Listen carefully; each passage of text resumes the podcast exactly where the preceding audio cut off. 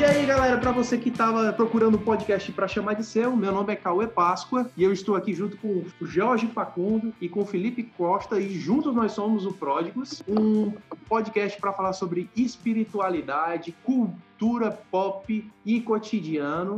Eu espero que você se divirta e muito obrigado por você prestar seus ouvidos para gente. Isso. Então, galera, se apresenta aí um pouquinho para o pessoal conhecer vocês. Ok, meu querido amigo Cauê Páscoa, primeiramente, muito obrigado aí pelo convite. A idealização é sua desse projeto e é muito legal. Bom, eu é, sou um profissional da área de radiodifusão, é, atuo como radialista, diretor de imagens, sou um cinéfilo, cursei ali cinema e vídeo na Casa Amarela Eusélio Oliveira, que é um curso de extensão ali da UFC. Sou um amante das artes, principalmente da música, rock e heavy metal, especificamente.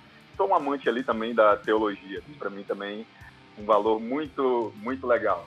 Massa. Ele que é uma figura popular dos bairros universitários de Fortaleza, conhecido por metade das igrejas evangélicas da cidade.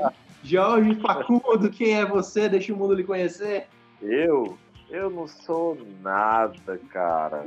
Mas se é para dizer que é alguma coisa, eu sou educador social, sou curioso, e tal qual o Felipe, eu gosto muito da, da, das artes no geral. Acrescento, o Felipe disse que gosta de cinema e rock, música.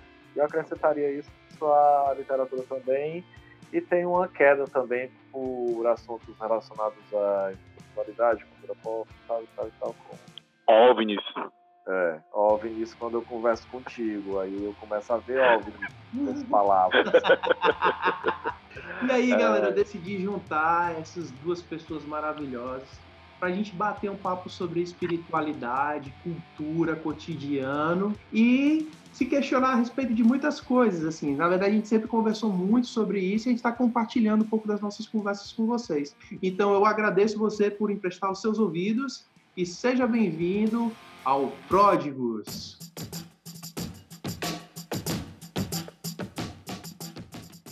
Ok, esse é o nosso primeiro episódio de três aí que a gente vai fazer, são os nossos pilotos. Se a gente vê que deu certo, a gente vai seguir.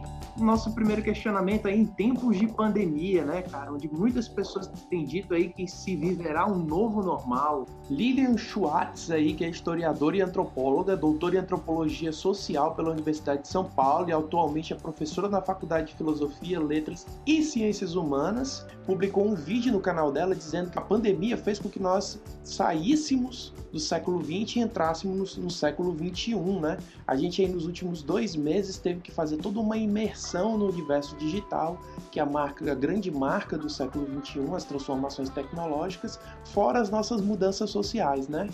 E vocês, senhores? O que, que mudou na vida de vocês aí no contexto de pandemia? Bom, é, no meu caso, eu passei aí os primeiros 15 dias de quarentena mesmo em casa, né? É, me adaptei, né? Não tive muitos problemas, não, com relação a isso, estava tava tranquilo, mas é, devido ao trabalho precisei voltar, né? Então eu tô ali no, diariamente, pelo menos de segunda a sexta, metendo a cara na rua e encarando o Covid-19.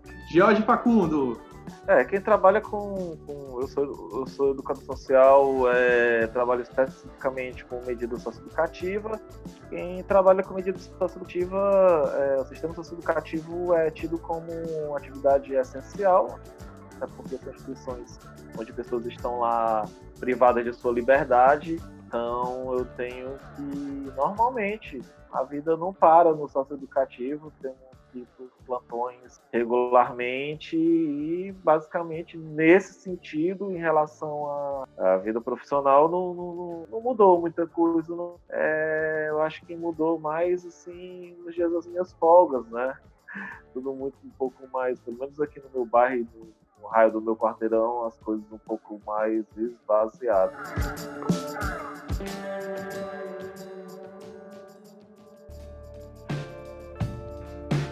Galera, nesse processo de, de viver um novo normal, que as pessoas têm chamado de novo normal, o que para vocês seria um novo normal? Eu, eu nesse caso, eu, eu tendo a ser um pouco mais é, eclesiástico no sentido do Eclesiastes mesmo. Né? Nada há de novo debaixo do sol, né? Eu tendo a pensar, cara, que esse novo talvez não seja tão novo assim. Acho que as pessoas vão vão passar por esse período e alguns, né, alguns, alguns poucos, né, tomara, vão meio que despertar realmente para uma nova realidade, para novos valores, novos conceitos, vão talvez repensar a sua espiritualidade, a sua forma de enxergar a vida. Mas eu acho que para a maioria da galera, passando, né, talvez por isso, se é que isso vai chegar a passar né, em algum momento, definitivamente, mas eu acho que as pessoas tendem, ou a humanidade tende, a voltar lá para o seu ponto inicial e apenas repetir o ciclo. Meu Deus, cara, é quase uma visão apocalíptica aí. E é, aí... Facundão?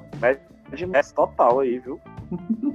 Olha, eu, eu penso que, assim, esse processo pode pontualmente tecer mudanças de comportamento em muitas coisas. É, Para muita gente, a forma como se lida com a tecnologia, com as redes sociais, a forma de se comunicar uns com os outros, é, eu acho que o advento da internet foi uma onda que mudou o comportamento de toda uma geração e a forma como lida tecnologia e comunicação nesse processo de pandemia também muda.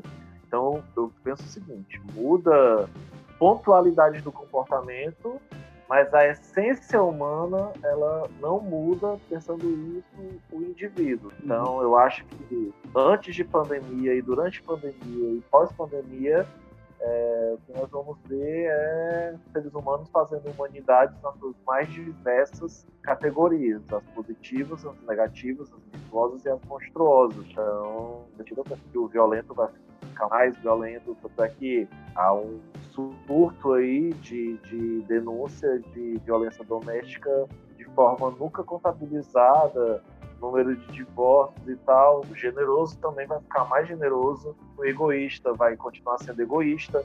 O cara que se aproveita de momentos assim para lucrar, vai querer lucrar nesse momento, vai ter essa ambição. E pessoas que, por cultivar também a busca de si, a espiritualidade, tem processo de resiliência, que sabe lidar com esse processo para trazer significado da vida, essas pessoas também vão conseguir transformar isso num, num grande momento de aprendizado. Mas eu não acho que após pandemia a humanidade como um todo vai nesse processo de seminar cantando We Are the World, todo mundo de mão dada. Cara, eu acho que assim, tem, tem, tem duas coisas aí que são muito interessantes, né? Eu acho que existe sim uma mudança real, eu acho que, que existe um, um processo de transformação, porque eu acho que a nossa geração, pelo menos, nunca enfrentou uma situação assim. É nunca, inédita. Nunca, é inédita. Então, traz, traz realmente a gente alguns... não viveu nem a Segunda Guerra Mundial. Nem a Segunda Guerra Mundial. Então, eu acho que existe aí uma nova perspectiva a ser pensada em relação à vida, à ótica, principalmente a ótica do trabalho, e ao conceito de produtividade que, que, que via se tendo aí, né? Sempre, sempre, teve uma discussão muito grande em torno do home office, né? Porque o home office, entre aspas, diminui a produtividade das pessoas. Só que eu tô vendo algumas pessoas têm apontado para uma produtividade até maior com o home office. E aí eu não estou dizendo quantidade de tempo trabalhado, não, porque quantidade de tempo trabalhado e produtividade são coisas diferentes. Eu estou dizendo é o rendimento do trabalho. E, por um outro lado, tem gente que está trabalhando mais e está tendo que lidar com uma difícil adaptação a esse novo universo digital. É como se a gente tivesse que ter caminhado aí nesses últimos um mês e meio, a gente tivesse que ter evoluído cinco anos naquilo que, que a gente precisava chegar ao longo de processo histórico aí, para uso de redes sociais, uso de internet. Você está tendo um consumo exacerbado do, de lives, né? Tem, tem gente até falando de pandemia de lives. e principalmente o mercado de entretenimento a mil, né, cara? Porque YouTube sendo consumido, outros canais de streaming também, Netflix. E... É, eu tô com medo, Cauê, de ir na minha cozinha ali, tomar uma água e encontrar uma live lá dentro. e aí, cara, eu acho que nesse processo tem muita coisa a ser repensada, velho. E, e, e eu acho que vale uma pergunta. O que seria uma espiritualidade no contexto de pandemia e o que seria uma espiritualidade para um contexto de pós-pandemia, se é que a gente pode fazer um exercício de, de futurologia, futurologia, ó, futurologia, olhar para frente, olhar para frente. E aí eu acho que primeiro para ajudar a galera, é, seria interessante vocês explicarem o que vocês entendem por espiritualidade, né? Espiritualidade é um conceito muito amplo, né? Muito amplo. Para muitas pessoas está ligado a práticas, né? Como, sei lá, ler a Bíblia, ir a um culto, a uma missa, estar presente né, nessa celebração mais, mais física que fica dentro de, de, um templo, né, de um lugar com quatro paredes ou não, né, no meu caso. Mas, assim, no nosso caso, né?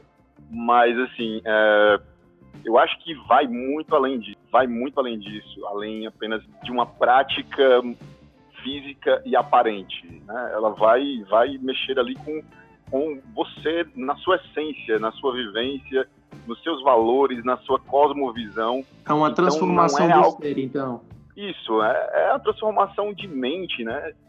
E, e, a forma como você enxerga as pessoas, a forma como você vê as pessoas, eu acho que vai muito além de você ir na igreja, né, no lugar que a gente chama de igreja, e bater o ponto. Né? A espiritualidade é algo muito mais profundo, precisa ser cultivado e há diversas maneiras, né? Cada um talvez tenha, uma, tenha ali uma particularidade na forma como você é, amadurece e desenvolve a sua espiritualidade, né? Mas eu acho muito importante a gente, pelo menos, desconectar, né? Esse conceito de que espiritualidade é apenas, é apenas a questão da, da prática, né? Não é apenas o, o como você faz, né? Vai muito além disso, é algo, é algo muito mais essencial, muito mais profundo do que apenas ir na igreja e bater o ponto para os domingos. Você, Facundão? É, eu penso que essa questão não é uma questão nova. É... Eu lembro que antes mesmo da pandemia a gente já conversava sobre isso, né? E antes mesmo da gente nascer, é... o, o, próprio, no caso aqui citando de Nazaré, o próprio Jesus de Nazaré já tratava dessa questão. Acho que a primeira coisa é, a gente está num momento propício para conseguir comunicar às pessoas. Existe uma diferença enorme entre religiosidade e espiritualidade. A religiosidade ela está mais relacionada à estética, a rito. A espiritualidade ela está totalmente relacionada à nossa forma de sentir aquilo que transcende para nós, aquilo que está ao nosso redor, mas no sentido de, de significado, de vivência, de se perceber como algo para além da matéria, né? E eu lembro, de, eu lembro é, uma cena antológica disso, Jesus conversando com a mulher sana, né? E os judeus, eles, eles tinham a, a, religiosidade judaica, ela tinha uma geografia, ela tinha um lugar, para você vivenciar a espiritualidade judaica no sentido mais pleno, claro que eles tinham as sinagogas e tudo, e a tradição, mas existia o templo, né, que as pessoas iam para lá e tal, e os samaritanos que não podiam frequentar Jerusalém, eles tinham os montes. Ah, olha, nós samaritanos adoramos os montes e vocês, judeus, adoram no templo. E Jesus pega e fala assim: Olha, minha cara, nenhum lugar nenhum chegará um tempo que os verdadeiros adoradores vão adorar em espírito e em verdade. Então, acho que mais do que nunca, é, nós, estamos, nós estamos no tempo fértil para as pessoas perceberem que a espiritualidade ela não é uma geografia, ela não é um lugar, ela é um, as quatro paredes, ou seja, lá onde você se encontra como igreja, isso abrange para tudo, né? Então, de alguma forma, eu acredito que o budista vai vai desenvolver a meditação muito mais em casa do que no templo. É, eu acho que, da mesma forma, eu acho que não ele vai é, conseguir perceber a espiritualidade no lugar que realmente é para ser. Né? Eu acho que os papéis fundamentais assim, que Jesus de Nazaré fez foi arrancar a espiritualidade do templo e levar essa espiritualidade para a vida comum das pessoas, para a vida doméstica das pessoas, o trabalho das pessoas, uma vivência e todas as religiões. Uhum. Se a uhum. religião que você pratica, ela não se para a vida cotidiana, para a sua vida prática, de estar lá presente com você, é, se ela não servir isso, ela não vai ter muita utilidade para a sua existência. É um grande dilema para as relações de religião que a gente tem hoje, de maneira geral, né? A maioria delas tendem a considerar o aspecto do templo, do rito, e quase sempre é um local, né? Então, ter esse desafio da espiritualidade integrada é um novo olhar para muita gente e, e para muitas, muitas pessoas que têm uma certa vivência religiosa. Eu considero, velho, por exemplo, é, é, espiritualidade como tudo aquilo que humaniza o ser humano, que afasta o ser humano da qualidade de objeto e que devolve ao ser humano a qualidade de ser humano.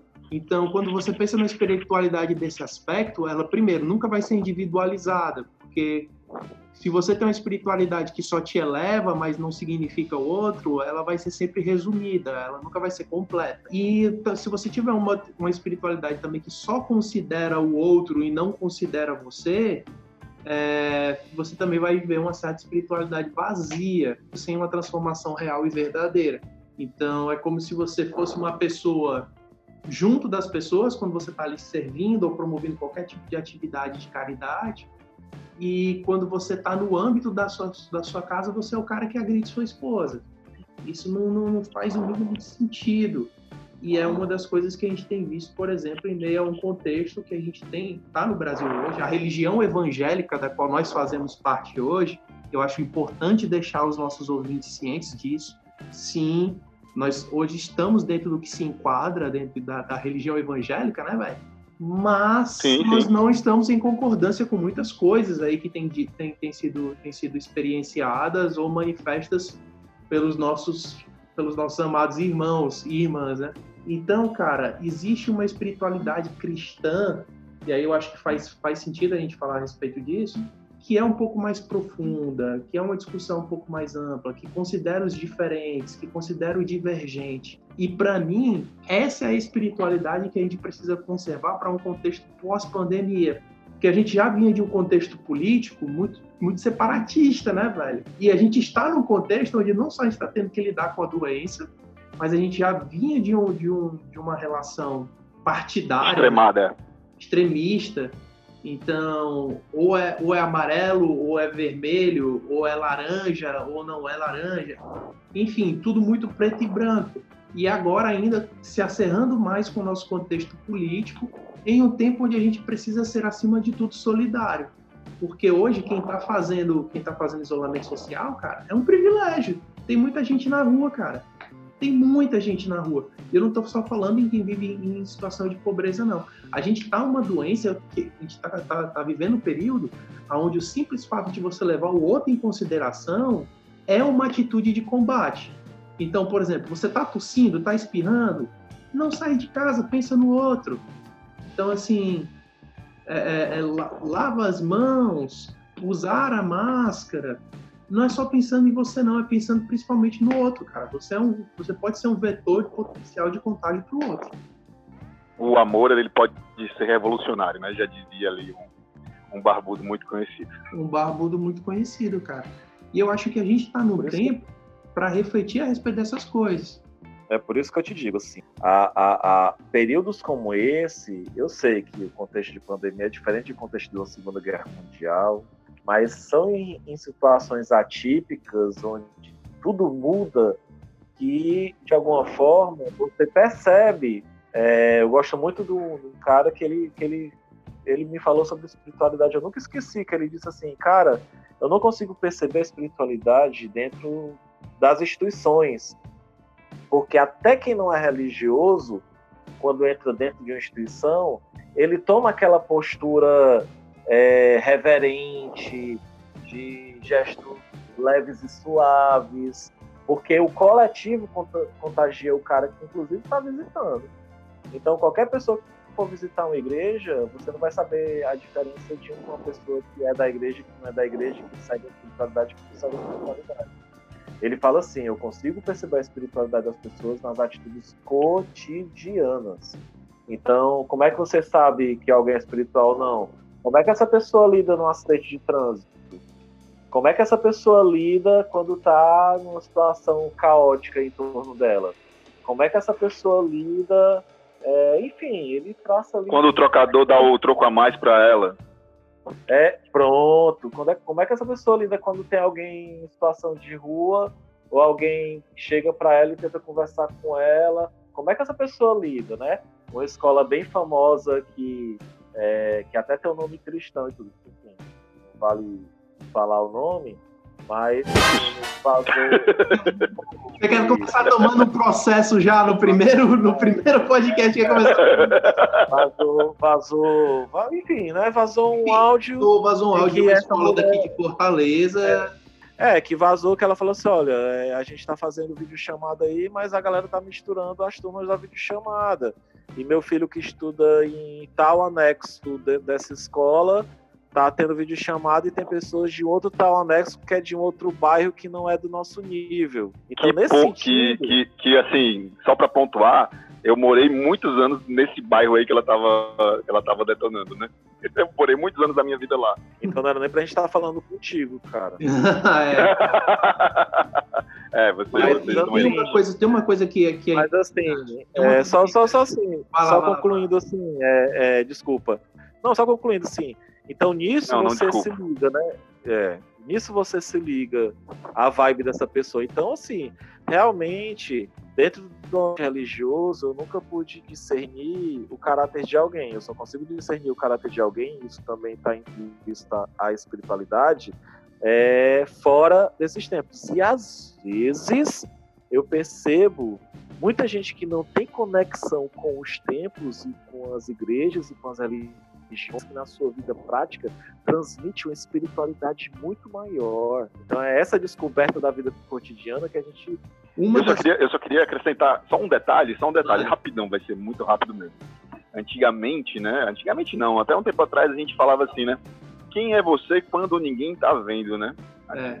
Mas nesse caso específico que o Facundo trouxe aí, é o seguinte, ela estava mostrando quem, é, quem ela é, não ali para um, um lugar exclusivo ou escondido. Ela estava externando para tipo uma galera, né? Quem ela realmente é. Então, às vezes a gente está ultrapassando um nível de, sei lá, de mau caratismo que se torna às vezes é aceito, né? Tá, acho que já está meio que se tornando aceito.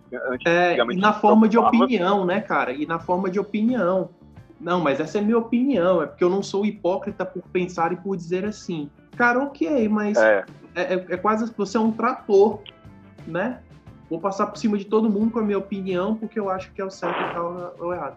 E, cara, a gente precisa de fato entender que nós somos uma sociedade, bicho. E é uma sociedade. A eugenia tá aí voltando com tudo, né? A eugenia está voltando com tudo. Para quem não sabe o que é eugenia, é o conceito. Eu ia perguntar de... o que é eugenia. É a ciência que pressupõe a existência de uma raça superior ou de um ser humano mais elevado. É, basicamente, Isso. foi o preceito que Hitler usou, por exemplo, para defender a, a supremacia a ariana. Raça ariana Isso, a superioridade da raça ariana. ariana. A gente está vivendo uma eugenia, mas é, é, ela, ela é mais sorrateira, ela é mais disfarçada. Ela é no seguinte de que ah, os mais aptos e os saudáveis vão sobreviver a isso. É o darwinismo. quem vai morrer? Social. Darwinismo social. É, quem vai morrer, quem vai morrer é velho e doente, entendeu? Então assim, que se lasque quem é velho e quem já tem alguma alguma doença ali de base, né? Os mais aptos e os mais saudáveis vão sobreviver, né? O meu histórico de atleta vai prevalecer. Na verdade, então, vocês entendem agora? Vocês entendem agora quando eu digo que é, a galera não vai sair dessa cantando do hoje, assim, a galera cara, vai sair dessa. É, a gente vai olhar, a gente vai olhar para trás e vai ver assim, poxa, cara, como eu cresci como eu evoluí, como eu busquei mais a mim mesmo. Vai ter outro cara que fala assim, haha, é, muita gente papocou, mas eu consegui lucrar com isso e ganhei muito dinheiro. Muita gente vai sair é, em lutar, muita gente vai sair lutado. Muita, sabe? Muita, é, machucada. Muita. E sabe, sabe? Então é, é, é, é isso. É, eu, pelo menos, é, é todo toda situação extrema exige de nós fazer escolhas.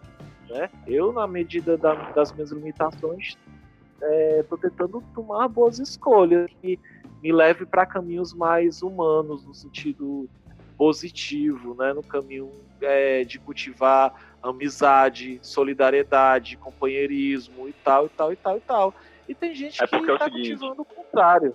É porque é o seguinte, né? Eu vou evitar de ficar citando muito, muitos versículos, senão vou ficar parecendo uma caixinha de promessa, assim, louca, né? caixinha de promessa surtada. Mas, assim, da mesma maneira como nós fomos criados à imagem e semelhança de Deus, a gente volta lá em Gênesis 3, né? Na queda do uhum. homem. Então, tipo, uhum. mano, a, a, do, ao, do, ao mesmo tempo em que eu sou feito à imagem e semelhança do Criador, que é perfeito, que é bondoso, eu também tenho ali o, o, o pecado, né? Na, na, na, minha vida, nas minhas raízes, né? Ele está intrinsecamente ligado a mim. Então, assim, vai ter gente que vai deixar aflorar o seu lado imagem e semelhança de Deus, e vai ter gente que vai abraçar o lado é, mais obscuro né, da, da sua existência, da, da, sua natureza. Mais ou menos é, Eu acho que tem um, tem um que aí também, cara, de, de, de construção de um contexto social, velho, também. Vocês falaram aí, não sei se foi, foi tu, Felipe Escofacundo, que falou que ah, deixar os velhos e os doentes morrerem, que são basicamente, falei, é. são basicamente as pessoas improdutivas. Então, tipo assim, você Sim. é aquilo que você produz, né? E tem muita gente que está passando por dificuldades nessa, nessa, nessa pandemia. Pelo menos eu estava conversando com um amigo e ele estava ele tava falando assim, cara, eu tenho conversado com outras pessoas e tem muita gente que, por não estar tá mais naquela dinâmica louca de produtividade, de fazer e tal, não sei o quê, tem se sentido destituída da sua, da sua personalidade. Então, tipo assim, a pessoa não se encontra porque ela não está fazendo aquilo que ela fazia. E aí eu acho que é um momento da gente repensar isso. Ou seja, eu, eu acho que a gente está indo aqui para uma conclusão de que, cara, sair dessa pandemia para ir para um novo mundo é uma decisão de cada um. Sim. É uma decisão de cada um. É, é, é, uma decisão sua se abrir ao diferente. É uma decisão sua optar que as pessoas tenham, tenham. Eu acho que a, vida humana se enriquece quando a gente tem, tem, vive num mundo mais plural, né? É, é uma opção sua ser sair sair dessa pandemia como uma pessoa mais disposta a viver de maneira coletiva, a rever o seu trabalho, a, a entender que precisa existir um espaço na sua vida para você cuidar de você, cuidar da sua saúde. E com isso, cara, você de fato ter uma transformação. Você transformar essa experiência que pode ser unicamente social e pessoal numa, numa experiência profundamente espiritual. E coletiva também, né? Quem sabe, né? É, pensando aí de uma maneira é, mais positiva, mais, né? Sempre pensando, exato, e sempre pensando o, o coletivo a partir de si, porque é isso que eu aprendi depois de muita terapia. Eu aprendi, não é que eu aprendi, né? Parece que, oh meu Deus, descobri a pólvora, mas é aquela coisa de é, as grandes revoluções, a expectativa que eu alimentava de as coisas à minha volta mudar, as pessoas à minha volta mudar, me trouxe muito mais frustração do que virtude. Porque eu sempre esperava muito dos outros, alimentava muito dos outros, o outro vai mudar, o outro vai evoluir. E eu percebi que a única que tem um controle nessa esfera de mudança, de evolução, é eu mesmo. Então a questão é, não é para você que está nos ouvindo, é, não é como a humanidade está aí. Eu, eu, vou fechar mais essa lente. No meu caso, eu fecho mais essa lente. É mais no sentido de, ao invés de humanidade, ou meu estado, ou a minha igreja, ou a região, ou tal, é como eu vou sair dessa pandemia. E quem tem controle sobre isso é você. Você tem essa escolha. Terminando assim, né? Autoajuda e coach para você Facundo Punk. Soasse assim. É, eu queria que soasse assim.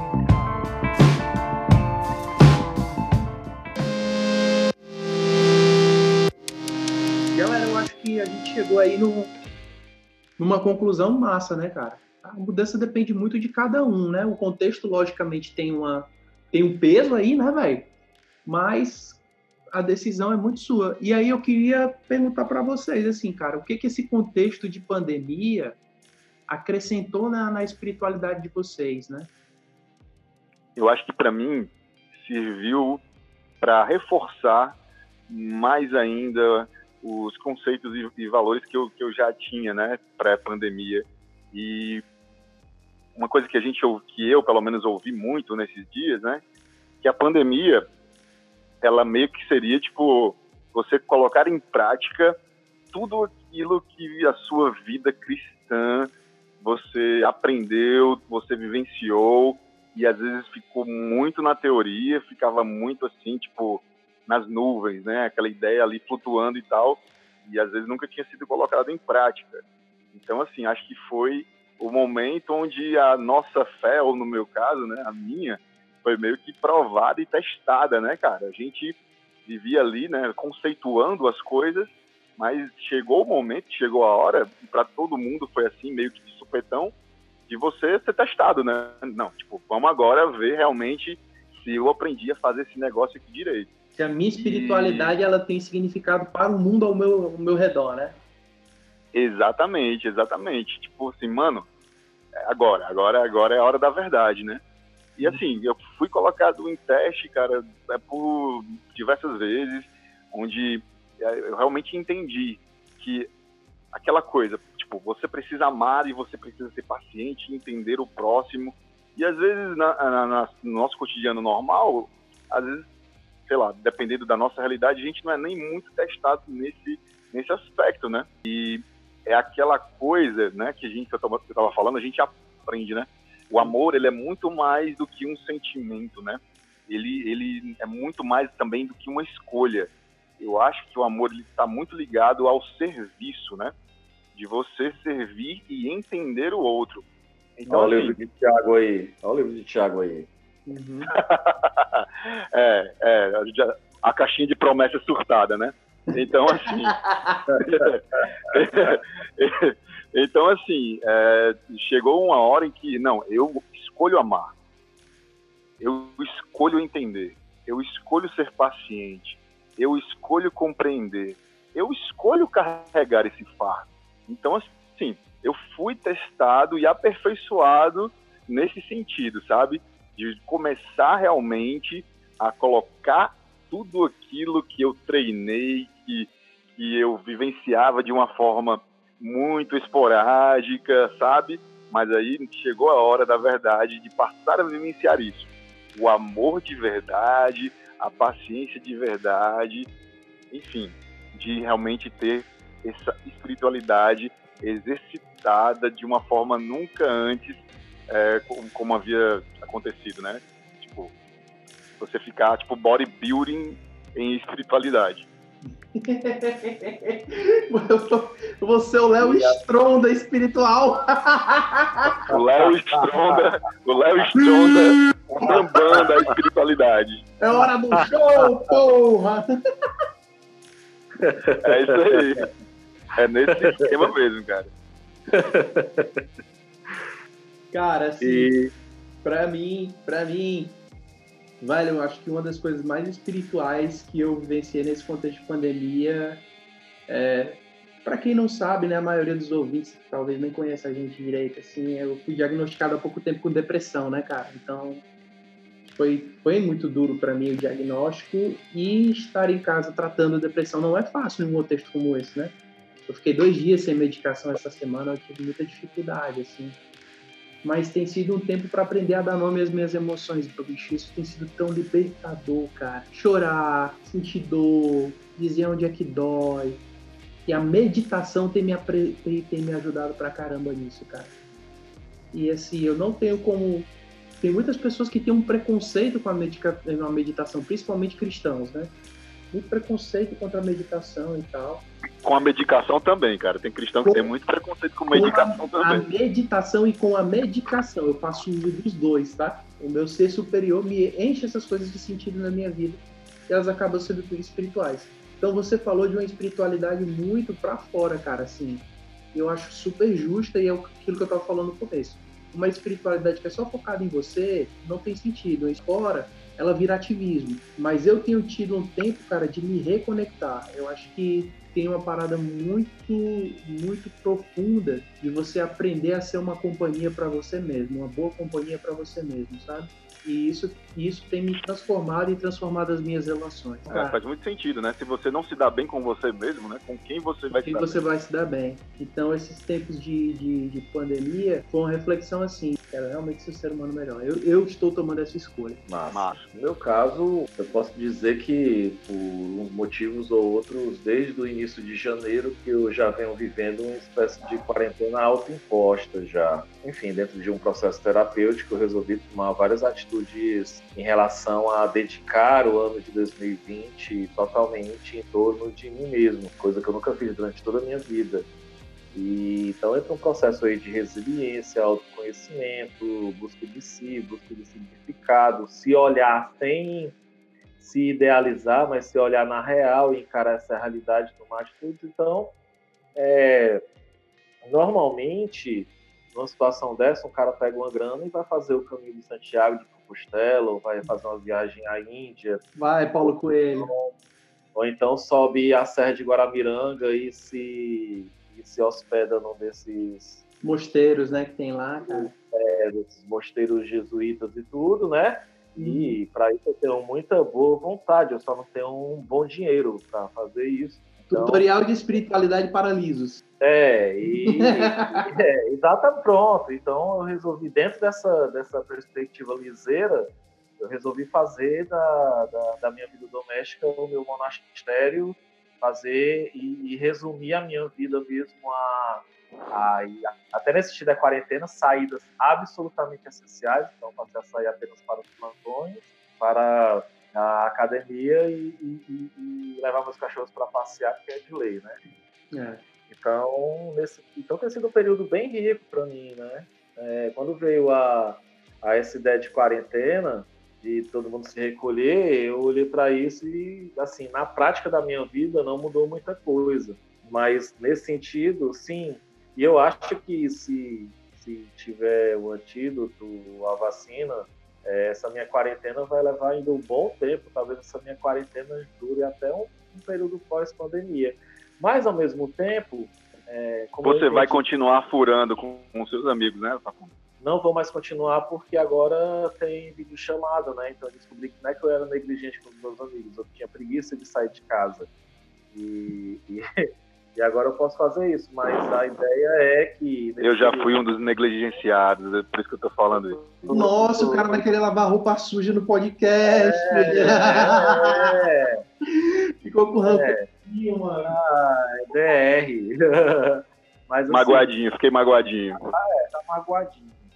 Mas assim, é, lendo muito, vendo muito filme, fazendo minhas meditações, procurando me exercitar e percebendo que o controle da minha mudança está em mim na minha busca daquilo que eu acredito, né? No meu caso, Deus, né? No meu caso, é, caminhando com Jesus e tal, isso é influência, mas isso vale para todos. Então, assim, eu tenho me conectado, inclusive, muito mais com as pessoas da minha igreja, viu? Não é uma coisa que vai só você, não, Felipe. Só hoje mesmo eu tive uns três encontros de videochamada para trabalhar questões espirituais, assim. As pessoas da igreja do Facundo estão tendo mais contato com ele agora, durante a, durante a quarentena. É, então, tá vendo aí? Tá vendo? Pois é. então é. isso. Então, cada pessoa. Ó, eu vejo eu, você e Felipe, realidade. de- Tá vendo como é? Realidade diferente, mas nós três temos essa questão da, da solitude, da pausa reflexiva, de se perceber, de fazer uma avaliação autocrítica e mudar. E tem gente que, de alguma forma, passa por isso tudo e vive apenas esse instinto animal. Como eu vou sobreviver?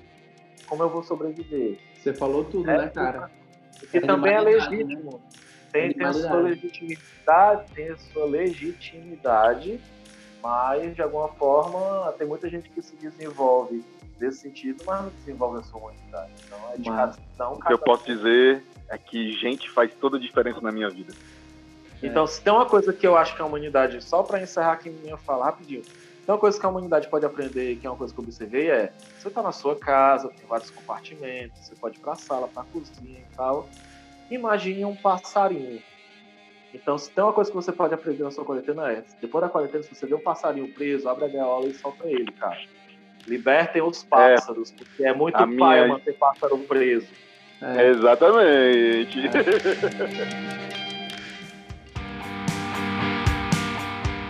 Mas galera, para encerrar, eu queria encerrar com, com uma frase célebre do, do grande Gandhi. grande, grande Gandhi, grande Mahatma. Grande Gandhi. É, grande Gandhi. Que é uma frase muito comum, muito pronunciada, mas ela é muito cheia de verdade. Seja a mudança que você quer ver no mundo. Seja a mudança que você quer ver no mundo, é isso aí. Você quer ver no mundo, é. É isso aí, galera. Esse foi o nosso primeiro episódio. Espero que vocês tenham gostado. Semana que vem tem mais. Não perca Pródigos. Compartilha aí para que a galera possa nos ouvir, nos conhecer e a gente fazer esse podcast crescer juntos. Valeu, show, até a próxima.